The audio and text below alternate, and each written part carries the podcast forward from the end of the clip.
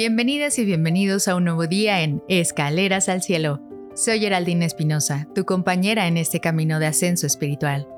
Hoy nos sumergiremos en un pasaje del Evangelio según San Mateo, en donde veremos un encuentro entre Jesús y un hombre paralítico, que, postrado en una camilla, busca desesperadamente su ayuda.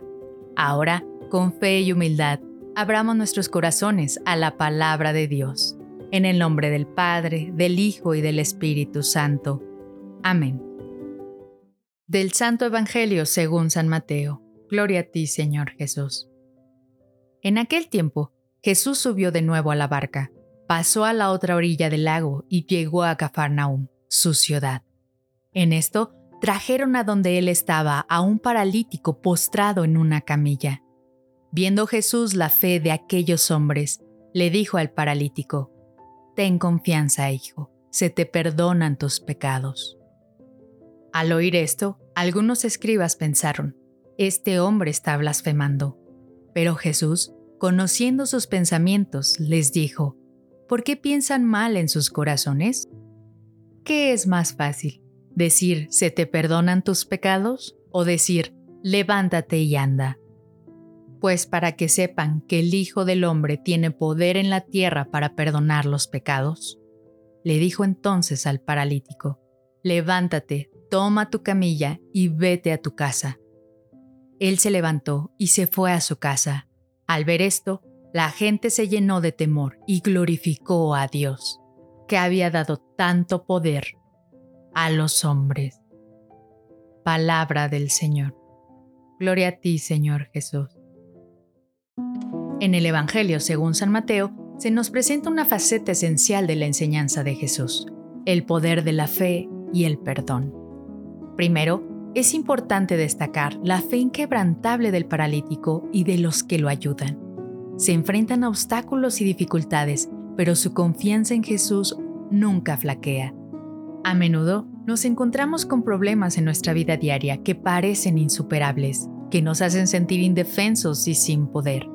Esta historia nos recuerda que incluso cuando enfrentamos estos desafíos, es nuestra fe en Dios la que nos permite persistir, avanzar y superarlos.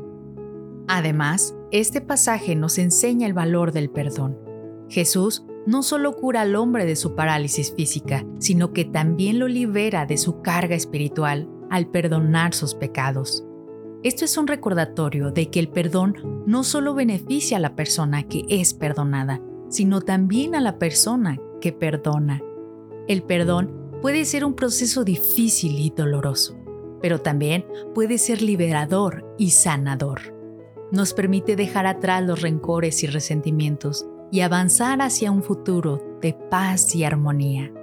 Finalmente, la historia nos muestra que el verdadero poder no reside en la habilidad para realizar milagros, sino en la capacidad de amar, perdonar y mantener la fe incluso en las circunstancias más difíciles. Por lo tanto, te invito a reflexionar. ¿Estamos dispuestos a perdonar a aquellos que nos han hecho daño? ¿Y estamos dispuestos a pedir perdón a aquellos a quienes hemos herido? ¿Cómo podemos ser testimonios de la misericordia de Dios en nuestras propias vidas?